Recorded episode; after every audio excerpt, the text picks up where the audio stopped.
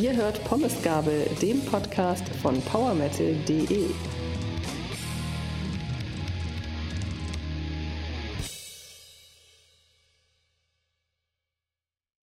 Hallo und herzlich willkommen bei Pommesgabel, dem Podcast von powermetal.de. Ich bin Pia, wir sind bei einem Soundcheck und ich bin endlich wieder bei einem Soundcheck dabei, nachdem ich euch Oh, Marcel zeigt gerade ein Herz und jubelt, nachdem ich euch jetzt zweimal allein gelassen habe. Ihr habt es aber wunderbar gemacht. Ich habe mich sehr entertained gefühlt bei der Nachbearbeitung der Folge. In den Schlaf geweint haben wir uns ja. vor, vor, Einsamkeit. Oh mein Gott. Ja, ja. Mach das nie wieder. ich versuche Ich sage nochmal kurz, wer ihr seid. Also ich spreche hier heute mit den, ja, inzwischen Soundcheck-Urgesteinen Marcel. Hallo Marcel. Hallo Pia, hallo Frank. Und Frankie, hallo Frankie. Hallo ihr zwei. Und es ist Juli, es ist heiß draußen. Bin sehr gespannt, ob das bei Marcells Meinung zu dem ein oder anderen Album mit in die Wertung eingeflossen ist. Wobei, du hast ja, glaube ich, gar nicht mitbewertet dieses Mal, ne? Diesmal habe ich nicht mitbewertet, ganz genau. Ich habe mich heute oder beziehungsweise in diesem Monat mal ein bisschen rausgehalten, aber trotzdem natürlich so ein paar Alben gehört. Und ähm, da waren einige sehr, sehr coole Überraschungen bei. Das war auch ein durchaus hochwertiger Soundcheck. Ich habe dann auch mal den lieben Kollegen den Vortritt gelassen. Wir haben ja im An in Anführungszeichen nur acht Plätze frei mhm. für die Soundcheck äh, Brigade. Dieses Mal haben sie sich wirklich um die Plätze gezofft und da habe ich gesagt, komm, äh, halt du den Ball mal flach, Marcel, halt dich mal ein bisschen raus. Nächsten Monat bist du wieder dabei, weil ja auch Frankie nicht dabei ist im August. Ui. Nein, dann steht mir auch mal ein bisschen Urlaub zu. Sei dir gegönnt. Ich habe aber noch keinen Urlaubsantrag bekommen. Ne? also wie, wie Marcel schon gesagt hat, acht Redakteure haben gesoundcheckt und haben 25 Alben sich angehört. Frankie, du hast Noten verteilt. Wie fandst du den Soundcheck denn so insgesamt diesmal? Ich habe ja schon im Juni ziemlich jubiliert, ob der hohen Punktezahl, die ich vergeben habe. Das konnte ich diesen Monat tatsächlich toppen. Ich glaube, ich habe noch nie so viele Neuner, Achteinhalber und Achter Punkte verteilt. Das Seltsame daran wieder, dass wir über kaum eins dieser Alben überhaupt sprechen, weil da frage ich mich dann, was ist denn mit dem Frankie los? Äh, was, was stimmt mit dem Mann nicht? Und es sind nur ähm, ganz wenige der Alben, über die wir hier tatsächlich heute referieren werden. Da freue ich mich auch drüber. Ansonsten, das wird der Podcast auch zeigen, sind meine Bewertungen, was diese acht Alben, über die wir heute reden, angeht, doch eher, äh, buchen wir das mal als naja ab.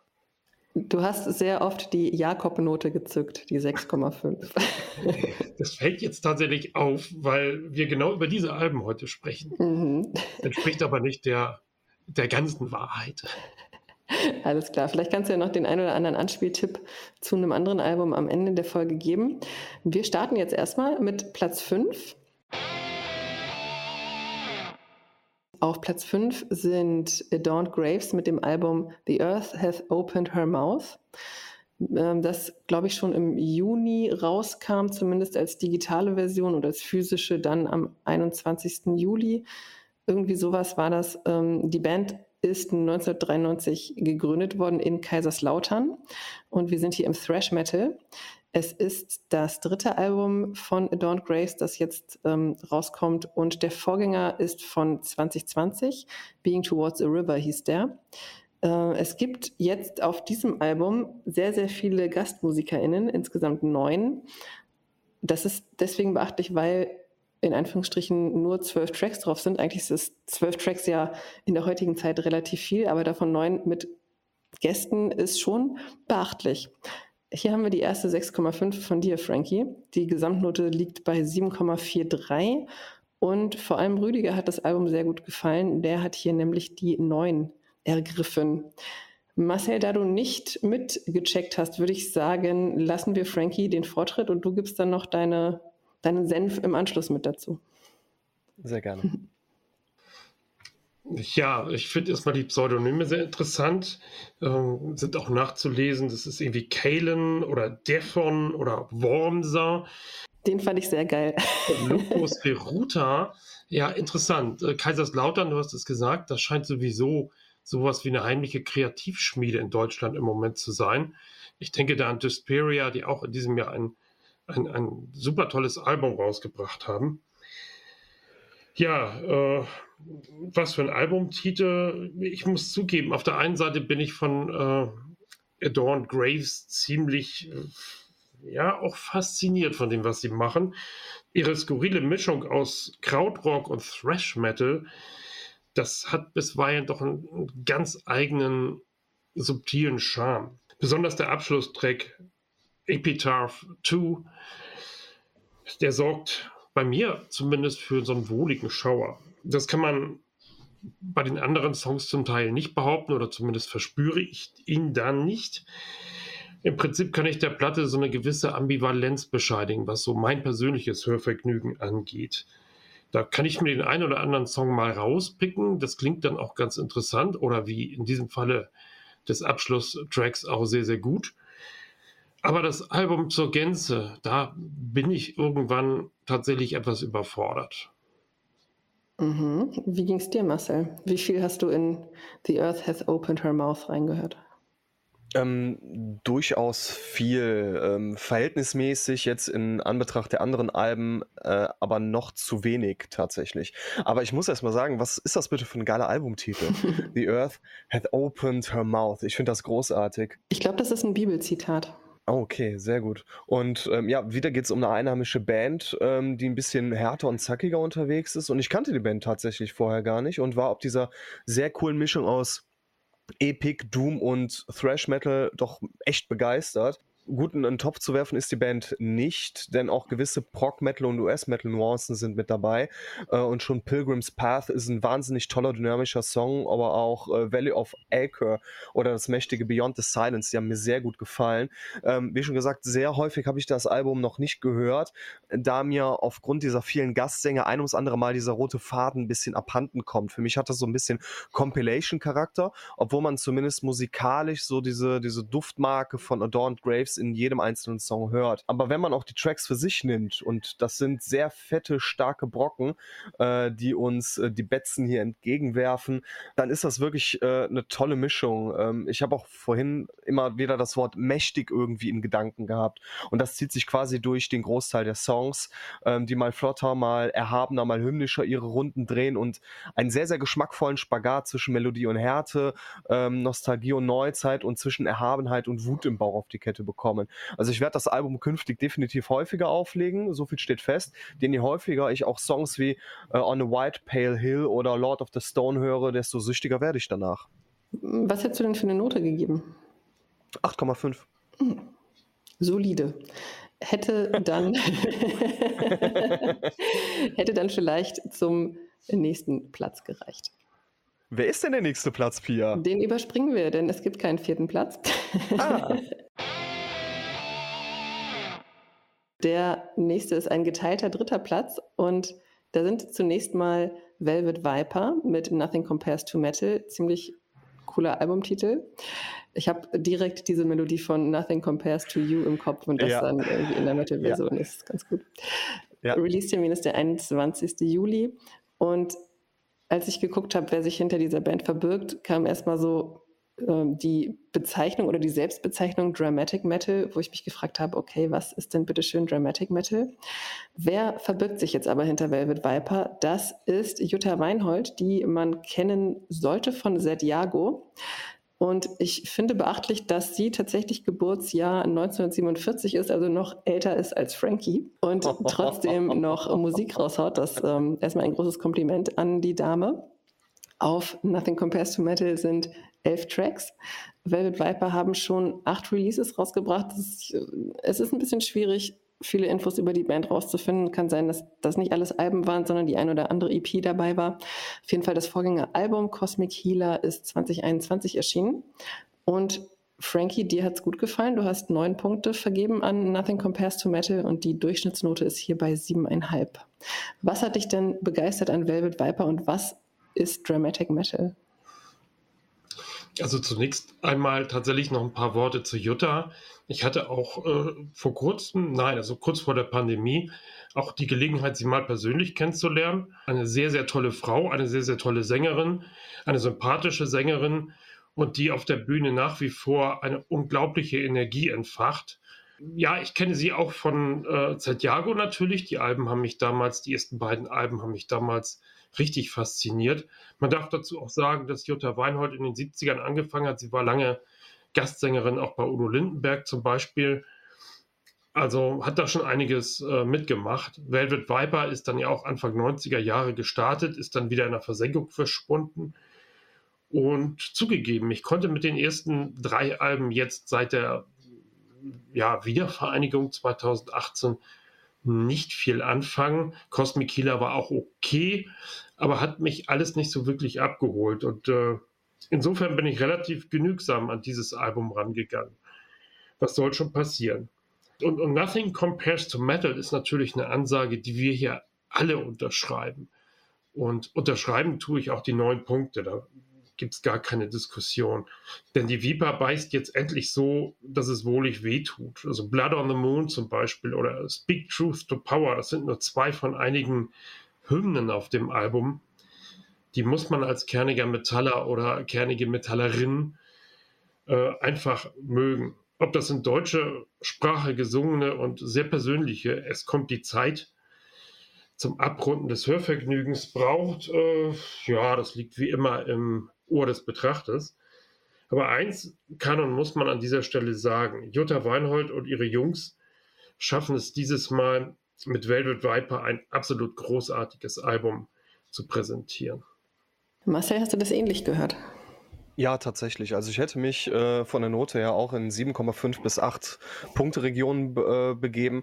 Aber ich finde es auch beachtlich, denn nach diesem quasi Wiederzusammenschluss von Velvet Viper, ich glaube 2017 war das, äh, mit einer nahezu komplett neuen Band ähm, und lediglich eben unserer Jutta an den Vocals nimmt eben äh, Velvet Viper nochmal richtig Fahrt auf und haut wirklich in schöner Regelmäßigkeit, wie ich finde, gute Alben raus, ähm, die irgendwo zwischen Power und Heavy Metal liegen und einerseits so den Geist des 91er Debüts und des Nachfolgers The Fourth Quest of Fantasy sehr gut einfangen. Und ähm, das da, da, geben sie eine sehr große Note an Frische noch hinzu und Zugkraft und davon kann sich so manche jüngere Band auch definitiv eine Scheibe abschneiden. Ich finde die Refrains toll, tolle Riffs, äh, die hangeln sich so von Song zu Song, dafür, dabei auch eine sehr homogene Produktion, die ist nicht zu druckvoll und schön bodenständig, um das Hauptaugenmerk wirklich auf die Musik zu legen.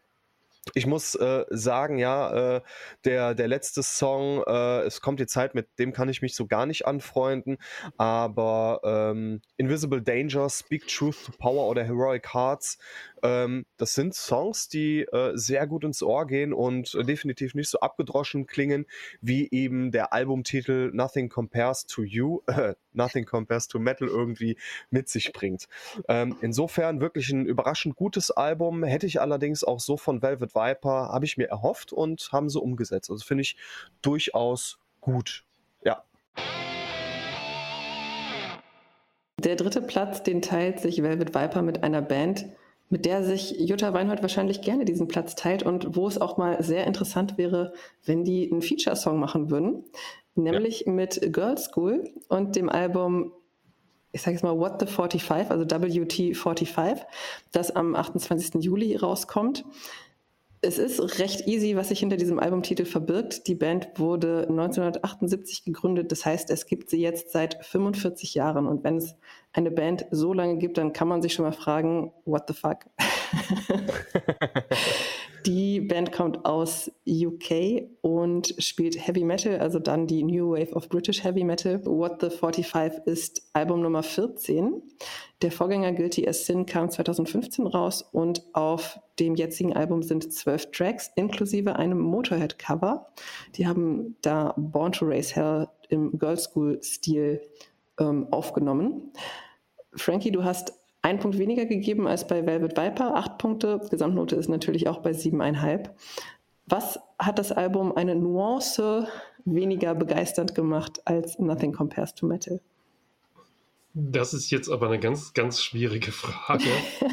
äh, die man, also ich kann das nicht vergleichen. Ich möchte das mhm. auch nicht vergleichen. Es ist trotzdem wahr, ist mit dieser Girls Code Platte dieser magische Moment. Marcel und ich haben da beim letzten Soundcheck schon so ein bisschen ja, philosophiert. Und als äh, uns dann Girls School angeboten wurde, habe ich gedacht, Uff, okay. Äh, ein bisschen altbacken. Ich habe die Band 2006 äh, zuletzt gesehen auf dem Headbangers Open Air und war dann überrascht. Ach, die gibt es noch. Mal sehen, was die noch für Platten machen. Ich habe mich also nie wirklich für diese Band tatsächlich interessiert. Und dann legt man diese Platte auf und vom Anfang an, so It is what it is, das ist perfekt, da kann man so einen Opener nicht nennen. Äh, hier nimm, du Kerl, friss und stirb. Und dann ging das hier Rock'n'Roll durch bis zum Ende und ich war relativ fasziniert. Äh, vielleicht tatsächlich der Umstand, dass nicht alle von den 13 Songs wirkliche Volltreffer sind, macht dann am Ende diesen, die, diese Differenz von einem Punkt aus. Aber du hast es eben angesprochen, ähm, der, der, die Coverversion von einem Motorhead-Song, was denn sonst? Also Girls School waren für mich immer so Motorheads kleine Schwester. Mhm. Ja. Und äh, die haben ja auch mit Lemmy damals ein, ein, Duett gemacht. Und in diesem Falle ist es Born to Race Hell und dann sind da bei diesem Song sehr illustre Gäste dabei, wie Biff Byford von Saxon zum Beispiel. Oder eben äh, Phil Campbell, der Motorhead-Gitarrist, der diesem Song natürlich seinen Stempel und den Motorhead-Stempel überhaupt aufdrückt. Und Duff McKeegan ist auch noch dabei von Guns N' Roses.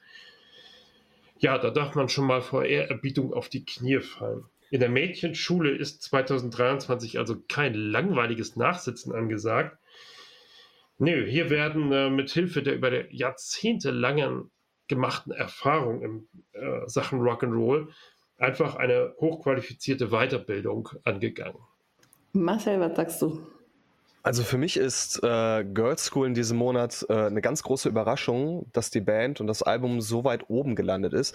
Doch unsere Redaktion ist immer wieder für Überraschungen gut. Es, ich ich finde es auch beachtlich, dass die Band um die Gründungsmitglieder äh, Denise und Kim es schon seit 45 Jahren gibt und seit 45 Jahren dieser unermüdliche äh, Rock'n'Roll, harter Rock, Rock'n'Roll. Ich war nie der große Girls School Fan, muss aber sagen, dass ich äh, mir das Album vor allem auf seiner frische Begeisterung für die Musik und sehr druckvollen Riffs äh, durchaus anhören kann. Und ja, ähm, Frankie, du hast vorhin schon die Gastmusiker genannt. Das zeigt eben auch, welchen Stellenwert Girls School immer noch hat. Es ist jetzt für mich nicht das, der, der absolute Oberkracher. Es geht gut ins Ohr. Äh, mir gefallen äh, Cold Dark Heart oder Invisible Killer, die, die sitzen 1A. Und mit It Is What It Is, das, was du schon angemerkt hast, hat das Album gleich zu Beginn einen der besten Songs, die ich persönlich von Girls School kenne. Äh, wie gesagt, es sind jetzt nicht alle Songs auf dem gleich hohen Niveau, doch man schaukelt sich so von Ohrwurm zu Ohrwurm. Ähm, diese, dieser coole Motorhead-Vibe gepaart mit dem Rock'n'Roll-Gedanken der 1980er Jahre lassen das Ganze aber auch nicht allzu staubig und altbacken klingen. Und dazu dann eben auch diese Coverversion Neu erfinden die Damen jetzt das Rad des Rock'n'Roll nicht, aber das wollen sie auch nicht, denn sie wollen einfach nur rocken und ihren Fans ein paar schöne Songs vor den Latz knallen. Auftrag erledigt. Ich hätte 7,5 Punkte gegeben. Ja, damit kann ich mich gut anfreunden. Also genau den Durchschnitt, du bist halt der Referenzhörer von PowerMetal.de.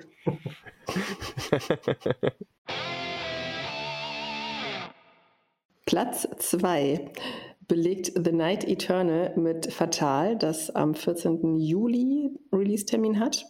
Die Band kommt aus Essen, gibt es noch nicht so lange, seit 2018 und wir bleiben im Heavy Metal. Es ist das zweite Album. Das Debütalbum Moonlit Cross kam 2021 raus und hier auf Fatal sind jetzt neun neue Tracks mit drauf. Es zieht sich jetzt bis zum Ende fast so durch. Frankie 6,5 Punkte. Gesamtnote ist hier natürlich ein bisschen höher als auf dem dritten Platz, nämlich bei 7,62. Und vor allem abgefeiert hat Stefan dieses Album, der hat nämlich gleich die 9 hierfür vergeben. Frankie, du warst aber nicht so sehr überzeugt. Auch wenn 6,5 Punkte natürlich keine schlechte Note sind. Ja, es ist eins der Alben, mit denen ich in diesem Monat tatsächlich weniger anfangen konnte, aber die nicht wirklich schlecht sind. Definitiv nicht. Night Eternal sind natürlich auf dem Weg, irgendwo einer der hoffnungsvollsten Newcomer in diesem Land zu werden. Aber für mich bleiben am Ende noch zu viele Fragezeichen stehen. Sicher, die Essener wissen genau, was sie tun und ihre Musik ist mit einem gewissen Hang zu Perfektionismus ausgestattet.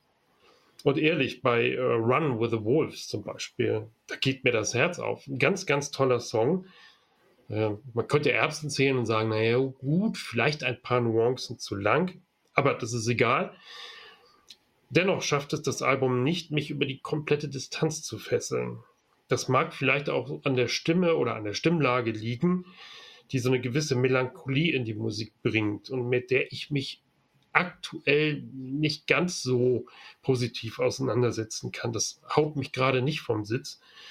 Also nicht, dass die Gesangsleistung schlecht ist, im Gegenteil, er singt hervorragend. Ich finde es mega stark. Aber es passt im Moment nicht zu dem, was ich jetzt im Juli hören möchte. Auch wenn ich mich da gerade in irgendeine Ecke laber. In Marcells Ecke. das Album ist, wie gesagt, gut in Szene gesetzt, aber es ist äh, schlicht und einfach, geht das Ganze knapp an mir vorbei. Ich würde das jetzt mal als Luft nach oben bezeichnen, denn was jetzt noch nicht ist, kann ja mal werden. Siehe Velvet Viper. Also Zukunft hat The Night Eternal auf jeden Fall. Ich denke, da kommt noch äh, ein bisschen mehr. Marcel, wie hast du es denn gehört? Hätte The Night Eternal mit diesem Bandnamen das Album lieber so um den 21. Dezember rausbringen sollen, wenn die Nächte, wenn, wenn die Nacht am längsten ist, oder passt es doch irgendwie auch in den Sommer? Also ich mag solche Alben, äh, die mich vom Vibe her so ein bisschen an Portrait, In Solitude, Tribulation oder auch Ram, Attic und Merciful Fate erinnern stark in den Herbst. Aber Fatal hat trotzdem so seine Wirkung. Ich muss aber dazu sagen, als ich gehört habe, ein neues Album von The Night, Eternal, okay, nicht Nightfall Orchestra. Ähm, aber trotzdem habe ich mich sehr gefreut, weil ich auch Moonlit Cross sehr, sehr gut fand vor knapp zwei Jahren. Und äh, damit haben äh, The Night Eternal ähm, die Messlatte schon sehr hoch gehangen. Aber im Vergleich hat Fatal noch ein bisschen an Volumen gewonnen. Durch die Atmosphäre, düsterer und härter. Es wirkt alles noch ein bisschen stimmiger, beinahe schon mystischer. Und man kann also schon mit Fug und Recht von einem großen Geheimtipp im äh, Schwermetall mit sehr düsterer Schlagseite sprechen. Ähm, die Songs die sind aufeinander aufgebaut. Der Sound, der ist schön erdig, eine hohe Hitdichte. Ähm, da machen auch die Ruhrportler vieles richtig. Und da haben es mir vor allen Dingen Ionian Star, Stars Guide My Way und We Praise Death sehr angetan. Ich finde auch, dass Sänger Ricardo nochmal facettenreicher und ausdrucksstärker singt. Man merkt halt einfach diesen nächsten Sprung auf der Leiter. Die Songs gehen durch Mark und Bein. Und ich finde das Album sehr kurzweilig, obwohl es mit 43 Minuten äh, eine gute Spielzeit hat. Aber ist man ähm, in, im 0, nix dann eben beim finalen Between the Words Highlight angekommen. Man will einfach fatal nochmal von vorne beginnen. Also das Album hat wirklich einen hohen Suchtfaktor. Je öfter man es hört, ähm, man kommt einfach an The Night Eternal als Freund schwermetallischer Fischer Klänger an diesen Tagen nicht drum herum. Ich hätte 8,5 bis 9 Punkte gegeben. Dann hätte es vermutlich für das Album zu Platz 1 gereicht, denn da sind Voyager mit Fearless in Love, Release-Termin 14. Juli. Und ich nehme jetzt einfach mal die Gesamtpunktzahl vorweg, das sind 7,68 Punkte, also jetzt nicht so unfassbar viel mehr als der zweite Platz. Voyager kommen aus Australien, die gibt es seit 1999 und wir sind hier im Melodic Progressive Metal, deswegen war ich kurz erstaunt, dass dieses Album auf dem ersten Platz gelandet ist. Ja, Progressive Metal wird ganz gut bewertet, aber zu einem Soundcheck-Sieg reicht es dann doch eher selten. Fearless in Love ist das achte Album der Band und der Vorgänger Colors in the Sun kam 2019 raus. Und auch Voyager Marcel, sie beglücken dich mit 45 Minuten Spielzeit, mit für Progressive Metal dann auch wieder etwas kurz. Wenn man bedenkt, dass es auch elf Tracks sind und nicht nur drei oder vier, dann sind es doch scheinbar sehr knackige Songs. Frankie, du hast hier auch wieder die 6,5 vergeben und die höchste Punktzahl, die das Album bekommen hat, war die 9, die kam von Martin. Ähm, ja, was, was sagst du zum Soundcheck-Sieger, Frankie? wenn wir das Ergebnis äh, zugespielt bekommen, wenn das äh, ausgerechnet wird und wir dann tatsächlich auch die, äh, die Endwertung lesen können, da war ich in diesem Moment überrascht. Wie Voyager auf 1? Gut. Ähm, Im Prinzip, ja, kann man gratulieren. Das ist natürlich auch ein, ein schmissiges Album. Das, da habe ich aber das gleiche Problem, wie ich mit, mit The Night Eternal habe. Aber ich fange mal anders an. Du hast gesagt, sie kommen aus Australien, das ist richtig. Und Australien ist ja mittlerweile auch ein Garant für gute Rockmusik. Äh, ähnlich wie es auch die Kanadier ganz gut hinkriegen oder super progressive. Sachen immer wieder zu präsentieren. Aber ich möchte mal anmerken, laut Wikipedia ist Sänger Daniel Estrin in Buchholz in der Nordheide aufgewachsen. Also an dieser Stelle mal ein paar äh, heimliche Grüße in die alte Heimat. Überhaupt scheint es für Voyager im Moment ziemlich straight nach oben zu gehen. Selbst die Single äh, Promise von diesem Album ist ja auf, äh, in die Single-Charts in UK gekommen. Also das kommt nicht jetzt von ganz ungefähr, dass diese Band da oben plötzlich bei uns auftaucht. Das ist sicherlich einer der Highlights der Platte, ebenso wie Prince of Fire. Aber mich persönlich spricht diese Anlehnung an den kommerziellen Pop der 80er Jahre nicht so richtig an. Aber wer sowas wie die härtere Variante von Aha zum Beispiel mag, der darf das Album gerne antesten. Das ist dann allemal ein Genuss. Aber ironischerweise ist es jedoch das extrem tanzbare The Lamenting, was bei mir persönlich von diesem Album am Ende hängen bleibt. Ansonsten ist Fearless in Love zwar ein gut durchdachtes Werk, das sich bei mir persönlich aber nicht, nicht länger in den Hirnwindungen festsetzen wird. Die Beschreibung klingt jetzt so ein bisschen doch nach The Night Flight Orchestra. Konnte Voyager denn die Erwartung, die du mit dem Album, über das wir davor gesprochen hatten, äh, aufgebaut hattest, ein bisschen abfangen, Marcel? Also ich hätte tatsächlich so acht Punkte gegeben aus dem Bauch heraus. Ähm, Voyager habe ich jetzt das erste Mal wirklich im, äh, im Zuge des ESCs kennengelernt. Da haben sie ja den neunten Platz belegt äh, mit Promise. Haben sie eine, Figur, äh, eine gute Figur abgegeben und ähm, jetzt auch mit Fearless in Love ein sehr gutes Album am Start. Promise gehört auch zu den besseren Songs auf dem Album. Doch darf man die Australier jetzt nicht nach einem Song bewerten, denn das Album hat viele coole ja, Synthie-Proc-Momente, Melodic-Proc-Momente, die sich lohnen, wirklich von der Pike auf erforscht zu werden. Und ähm, Pierre, hast es vorhin gesagt, ähm, Proc hat es immer ein bisschen schwieriger bei uns, wenn es irgendwie um die Treppchen geht. Äh, Gebe ich dir insoweit recht, weil Peter und Nils ja nicht mehr dabei sind und theoretisch mit, mit checken könnten, denn äh, mit den beiden, äh, da gab es auch die ein oder andere Pole Position für den Prog Rock oder Prog Metal. Nicht zu vergessen Jakob, der auch ein großes Herz für Prog hat. Ja, natürlich, natürlich. Und äh, jetzt aktuell hat es eben Fearless in Love geschafft. Wie ich finde auch ähm, zu Recht ist es echt eine sehr frische Note, die sie mit reinbringen. Ich mag Songs äh, namens Dreamer, Daydream und Ultraviolet. Ähm, Voyager schafft es da gekonnt, Härte und Melodie miteinander zu verknüpfen und dabei eine ganz eigene Note an den Mann zu bringen und genau das richtige Maß an Emotionalität in die Songs zu bringen. Vor allem auch äh, in die Refrains zu packen, damit es eben nicht zu weich gespült ist, aber auch nicht zu abgedroschen, gefühlskalt. Und ich mag diesen Sound, der mich auch stellenweise so ein bisschen an äh, Nestor erinnert. Und ich bin ein ganz großer Nestor-Fan und ich finde auch den Gesang saustark äh, durch die komplette Scheibe schwirrt so ein nostalgisches 80er-Jahre-Gefühl, ohne altbacken zu wirken. Und ähm, dieser Pop, Prog, Rock, Metal, der ist eingängig und catchy, ähm, durchweg auf einem guten, hohen Niveau und für mich überzeugt auch das etwas düstere Prince of Fire. Unmittelbar vor dem ESC habe ich nochmal Colors in the Sun gehört von 2019 und auch da hat es Voyager geschafft, in allen Belangen sich weiterzuentwickeln und ihre Musik auf die nächste Stufe zu bringen. Die Songs wirken auch zielgerichteter, farbenfroher, ein sehr, sehr gutes und jetzt sind wir wieder beim Thema ein Sommeralbum ähm, mit äh, sehr vielen äh, schönen Momenten, aber auch äh, genügend Tiefgang. Damit ein herzliches, äh, einen herzlichen Glückwunsch zum Soundcheck-Sieg nach Australien, einmal um die halbe Welt.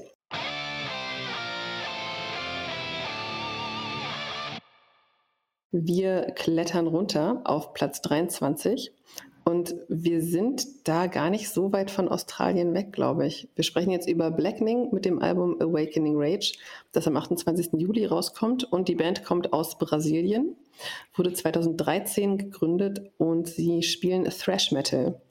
Awakening Rage ist das dritte Album. Der Vorgänger Alienation kam 2016 raus. Und jetzt gibt es von Blackening elf neue Tracks auf die Ohren, die Frankie auch wieder mit 6,5 Punkten bewertet hat. Das ist auch sehr, sehr nah am Durchschnitt von 6,25 Punkten dran. Bin sehr gespannt, was Marcel sagt, der ja durchaus ein Herz für Thrash Metal auch aus Brasilien hat. Aber Frankie, sag du erstmal deine Meinung zu Blackening mit Awakening Rage. Nochmal, es ist teilweise sehr, sehr eng gesteckt, was die Punktevergabe angeht, generell in den Soundchecks. Also man sich da draußen mal so Gedanken macht, wie bewerten die das eigentlich? Ich glaube, in den Gesamtwertungen, in den Noten spiegelt sich das alles gar nicht wieder, wie eng das manchmal so ist. Da gibt ein Redakteur einen Punkt mehr und schon verschiebt sich alles. Und äh, bei Blackening ist es auch so, da habe ich tatsächlich ein bisschen mit mir gekämpft, ob ich nicht doch mal die sieben zücke. Am Ende ist es doch äh, eine 6,5 geworden.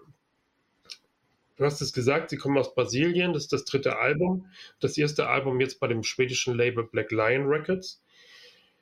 Und äh, Thrash Metal aus Brasilien, da war ja mal was. Aber ich sehe Blackening also nicht im Fahrwasser von Sepultura, sondern ich sehe da oder höre da eher mehr europäische Einflüsse raus. Ja, das Album rumpelt so genregerecht über die Zeit da versteht man es tatsächlich durchaus, diese Angepisstheit, welche dieser Musik nun mal innewohnt. Das Ganze mit äh, sozialkritischen und politischen Fuck you-Themen durchaus aufzumotzen. Und äh, das Ganze klingt dann ziemlich ordentlich und mit Greed and Lies oder so wie, Achtung, Songtitel, Lamb to the Slaughter, sind auf dem Album auch tatsächlich zwei Songs vertreten, die ich bei nächster Gelegenheit gerne mal wieder rauskrame und dazu durch äh, die heimischen vier Wände bänge. Ansonsten bietet Awakening Rage eben keine neuen Erkenntnisse. Man mischt Gewohntes aus der Thrash-Kiste zusammen und liefert damit ein ordentliches Gesellenstück, aber eben noch kein Meisterwerk ab. Äh, hier lohnt sich übrigens mal ein Blick auf das Artwork, das haben wir heute noch gar nicht gemacht. Mhm. Und Kenner der Szene erkennen natürlich sofort die Handschrift von äh, Björn Großes von Illustrations. Und äh, ja, wieder mal ein, ein sehr gelungenes Artwork von ihm. Marcel, konnte der Thrash Metal aus Brasilien dein Herz erwärmen? Ja, ich hätte zu den Songs, äh, die du jetzt genannt hast, noch äh, Vengeance is Mine gezückt, die äh, mich ja durchaus gefesselt haben. Also von ähm, von Sepultura ist, ist äh, Blackening äh, entfernt. Äh, aber ich finde, aber ich äh, Awakening Rage äh, jetzt nicht schlecht. Es hat eine gewisse Dynamik, Wut im Bauch, ab und an ein paar nette Tempowechsel, Na Nackenmuskulatur bekommt ihr Fett weg. Und ich dachte tatsächlich schon so vor ein paar Jahren, dass äh, nach dem richtig guten Alienation Album Schluss sei, weil sieben Jahre nichts mehr kam und eigentlich darf man sich äh, so viel Zeit äh, für ein drittes Album einfach nicht nehmen. Man sollte halt so diesen Schwung mitnehmen, aber der war jetzt nicht mehr da.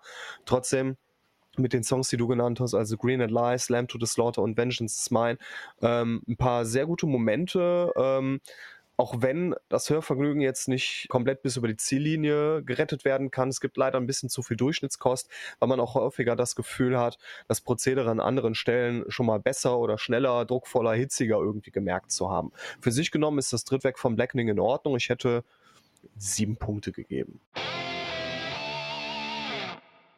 Platz 24 belegt Concrete Cold mit The Strains of Battle. Release-Termin ist der 14. Juli.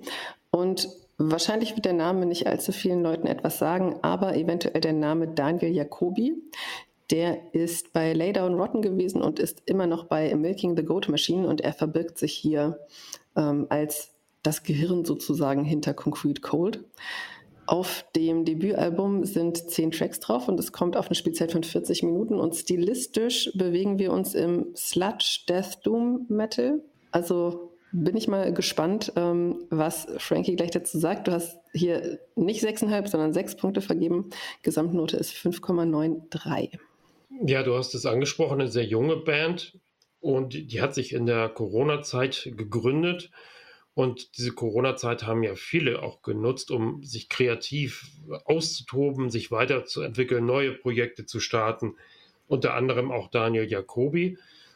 Da hat er sich ein paar Leute um sich geschart, auch Mitstreiter aus zum Beispiel von Milking the Goat Machine. Und ja, Death, Doom, Sludge, irgendwie ein, ein Potpourri verschiedener äh, Zutaten äh, würzt diesen Eintopf der Opener und Titelsong, der zeigt aber schon die Krux, die ich damit habe. Das ist, man merkt der Band an, dass hier fünf Leute zusammenspielen, die sich offensichtlich sehr gut verstehen und die eine genaue Vorstellung davon haben, wie der Sound zu klingen hat.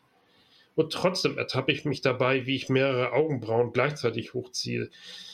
Das Ganze, klar, ist ein absoluter Arschtritt. Das Ding funzt eigentlich und gibt auch die nötige Metal-Attitüde rein. Und die Band wird gewiss in der Zukunft noch einige Gelegenheiten bekommen, ihren gnadenlos treffsicheren Sound mit nachhaltigen Hymnen zu kombinieren.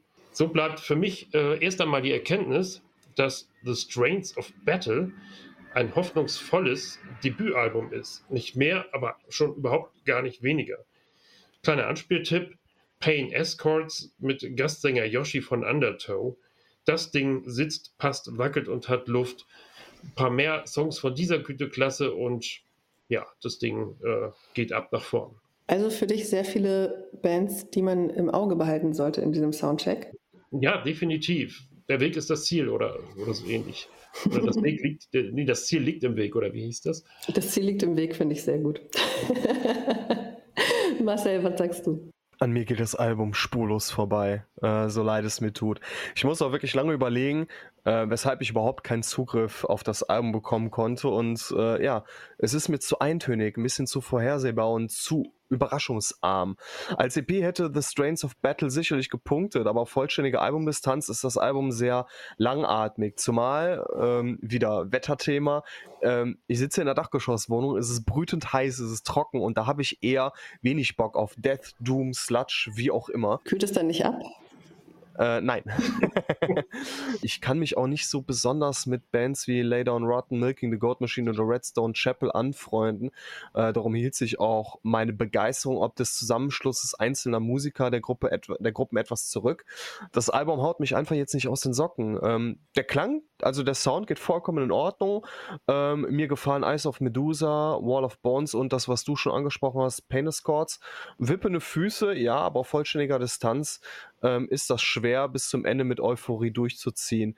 Äh, vieles geht so ein bisschen nach Schema F. Da sind halt die, die Songs äh, wohlkommende Ausbrüche, die mich so vom Tiefschlaf abhalten, so leid es mir tut. Äh, mir persönlich, mir fehlt es so ein bisschen an dieser Spritzigkeit, an diesen Aha-Momenten. Während ich also in so einer Dachgeschosswohnung ohne Ende schwitze und dieses für mich ermüdende äh, Genre-Mix, äh, Mischmasch dann höre. Ich wünsche mir einfach so diesen, diesen Sprung ins kühle Nass. Aber der bleibt einfach akustisch leider aus.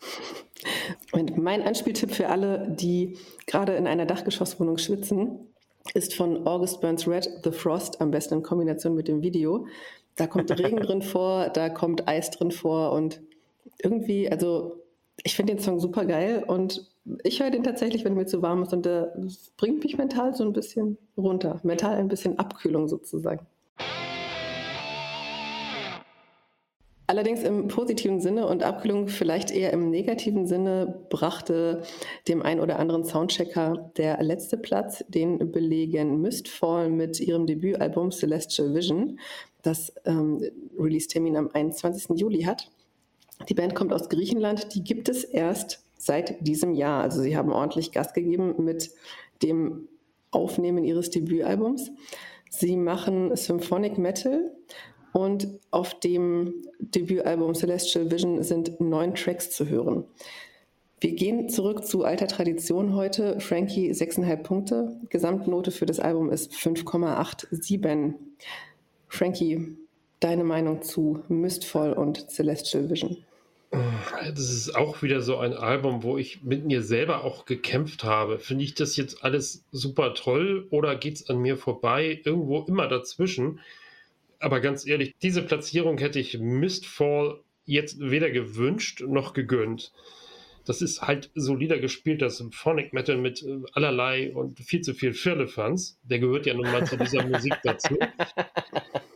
Ja, das ist so auf den Spuren von Epica. Da legen die Griechen hier kein neues Superalbum, aber wie ich finde, durchaus passables Debütalbum vor. Sicher ist, äh, wie ich schon gesagt habe, hier und dort zu viel Gedöns und wie man diese Musik dann doch noch ein bisschen hochwertiger gestalten kann. Das haben die Berliner Dying Phoenix jüngst bewiesen und von Nightwish und Konsorten wollen wir mal gar nicht äh, reden. Dennoch, in diesem Album steckt viel Energie, man hat Prunk und Protz nicht gescheut und am Ende ein durchaus hoffnungsvolles Debüt zusammengeschustert. Die Sängerin äh, Maria Lena steht dabei den Kolleginnen der oben genannten Bands wohl kaum nach. Und auch die musikalische Fraktion macht eigentlich einen sauberen Job. Lediglich die Songs sind mir doch bisweilen zu sehr vom Bombast erschlagen und die orientieren sich zu sehr an etwaige Vorbilder. Klar ist es in diesem Genre nicht mehr ganz so einfach, immer was Neues zu bringen. Das Ende der Fahnenstange ist da erreicht oder fast erreicht.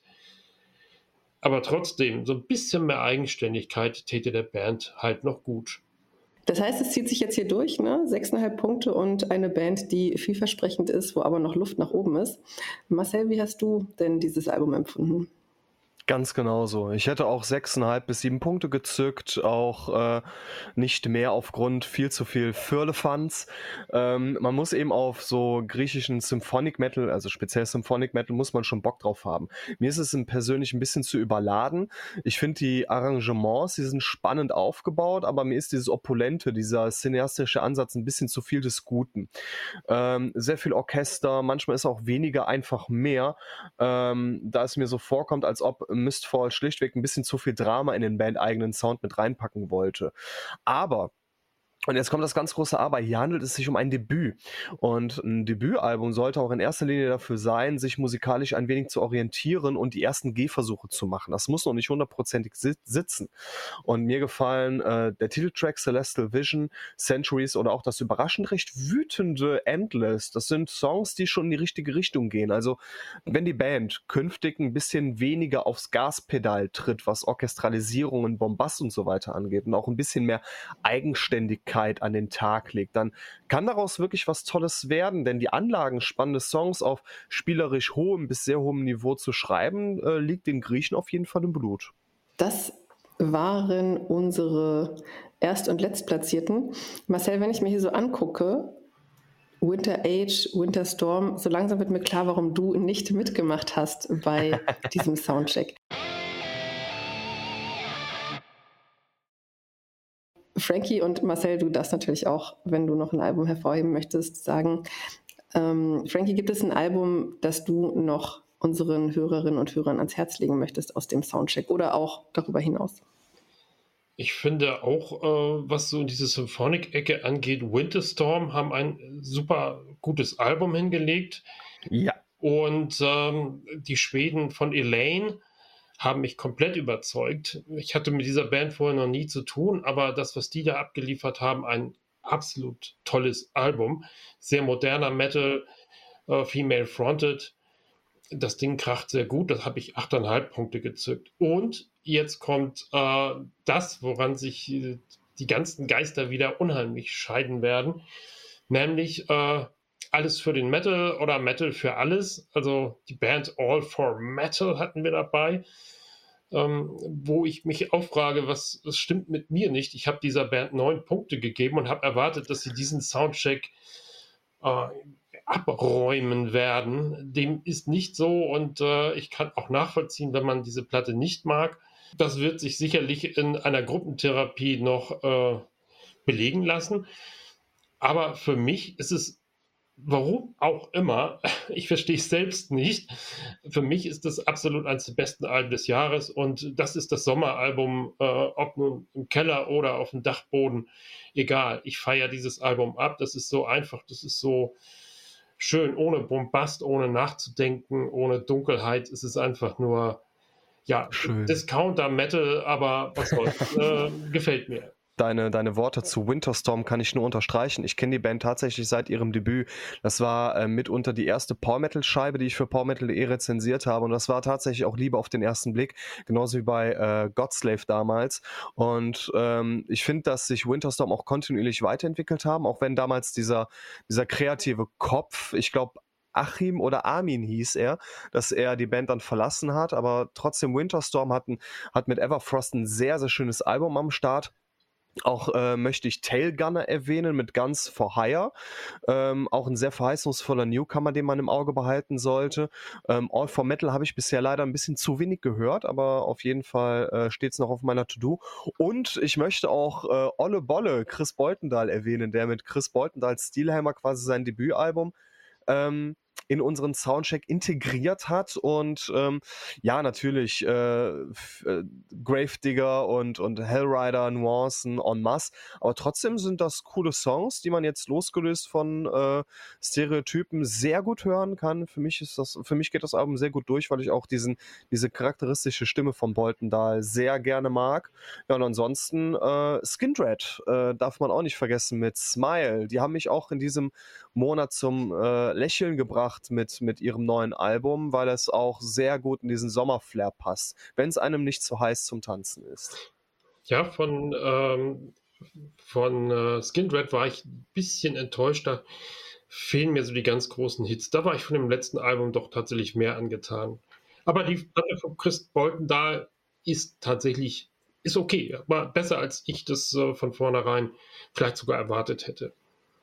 Bei Skindred hast du natürlich auch die 6,5 Punkte vergeben. Und natürlich. wenn ich mir so angucke, wie hier kreuz und quer bewertet wurde, dann bist du nicht alleine damit, dass du als einziger ein Album besonders gut bewertest und alle anderen irgendwie so ja, durchschnittliche Noten zücken. Von daher lohnt es sich mal auf powermetal.de zu gehen und sich den Soundcheck mit der Bewertung auch anzugucken und vielleicht auch den einen oder anderen Kommentar der Redakteure zu lesen, wenn man mit der Maus auf die Zahl hovert, dann steht da manchmal so, ja, ein Satz sozusagen zu der Bewertung. Dann bleibt mir noch die letzte Frage und ähm, ich erweitere mal die Frage nach dem aktuellen Lieblingslied. Nehme vorweg, habt ihr denn einen Sommerhit, der euer Lieblingslied ist? Wenn die Folge jetzt rauskommt, war ich ähm, Samstag vor einer Woche also nur wirklich einen Tag war ich auf dem sogenannten Dong Open Air, auf dem Dongberg. Ähm, und da hat als erste Band, äh, hat eine Band gespielt, ich habe noch nie so einen geilen und passenden Bandnamen gehört, namens Hans Laser Alien Slam. Absolut großartig. Die Jungs, die verbinden so äh, Death, Thrash, Heavy Metal mit äh, Synthie-Pop aus den 80ern. Also mit diesen ganz, ganz äh, warmen, wunderbaren Synthi-Klängen. Das klingt so geil. Und die ähm, bringen jetzt auch hoffentlich bald ihr zweites Album raus. Ich habe jetzt auch ähm, extra die Band angeschrieben, ob ich eventuell deren Debütalbum Action Metal rezensieren kann. Und ähm, aus dem Grund gibt es äh, meinen persönlichen, also jetzt den Sommerhit seit ein, zwei Wochen, seitdem ich auf die Band jetzt aufmerksam geworden wurde, ähm, namens Rider. Das ist eine quasi äh, äh, eine, eine Wiederveröffentlichung von einem Song von 2020, also von dem Debütalbum, was jetzt nochmal komplett neu aufgelegt wurde. Und das klingt halt einfach, äh, ja, so muss diese Mixtur aus Synthi und Thrash und Heavy Metal einfach klingen. Das ist, das ist geil. Das geht ab. Das Riff ist geil. Ähm, äh, die, die Melodie ist super und äh, äh man, man will halt einfach dabei tanzen, Bier trinken, feiern und eine geile Zeit haben. Mega. Ja? Frankie, was ist dein Sommerhit, AK Lieblingslied? Ähm, Sommerhit ist, ist schwierig. Tatsächlich, falscher Fuß, würde ich mal sagen. Es ist tatsächlich die All for Metal Platte, die ich im Moment rauf und runter höre. Ja, das versüßt mir den Sommer und ansonsten bin ich wieder mal bei Meta Klapper hängen geblieben. Diese A Cappella-Version der Iron Maiden Songs und seitdem singe ich auch Iron Maiden Songs mit. Ich werde da richtig textsicher mittlerweile. Ich hatte ja gedacht, nachdem Electric Callboy ihr Every Time We Touch rausgehauen haben, dass das mein Sommerhit des Jahres wird. Ich mhm. habe das ja. auf Instagram angepriesen, habe allen Leuten gesagt, zieht euch das rein, das ist der Sommerhit. Dann passierte etwas, womit ich nicht in der Form gerechnet habe. Erstmal haben NSOK angekündigt, sie veröffentlichen einen neuen Song und dieser Song trägt den Namen Calamity.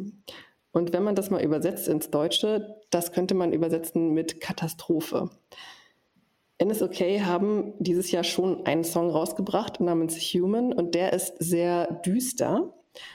Und sie haben jetzt diese beiden Songs zusammen mit einem Song, der schon 2021 rauskam, nämlich Time, zusammen auf eine Single gepackt. Und wenn man das jetzt sich mal anguckt, Time, Human, Calamity, also Zeit, Mensch, Katastrophe, wir sind hier in einem menschengemachten Klimawandel. Ist da ein Zusammenhang? Wird es jetzt richtig düster? Wird es jetzt noch mal brachialer als bei Human? Also ich habe mit allem gerechnet, aber nicht mit dem, was dann da kam. Nämlich ist Calamity ein mehr oder weniger Coversong von dem Popsong Remedy von Leonie. Mhm. Sie haben eben den Text mehr oder weniger umgedreht und natürlich auch noch ihre eigene Note reingebracht. Und das Ding geht mir nicht mehr aus dem Kopf. das heißt, sie haben jetzt einfach mal so aus dem Nichts Electric Callboy diesen Titel des Sommerhits 2023 oder Pias Sommerhit 2023 abgeluchst mit diesem Quasi-Cover und noch einem sehr coolen Video dazu. Das geht so ein bisschen in die 80er-Richtung. Das Lied ist absolut tanzbar und ja, am Ende, es baut sich schön auf. Am Ende wird es dann nochmal doch etwas härter und ah, einfach ja. nur wunderschön. Hört es euch an. Ja. Damit sind wir am Ende unserer Soundcheck-Folge. Es war mir eine Freude, wieder hier zu sein. Dito, gerne, vielen lieben Dank. Gerne wieder. Auch was zu hören.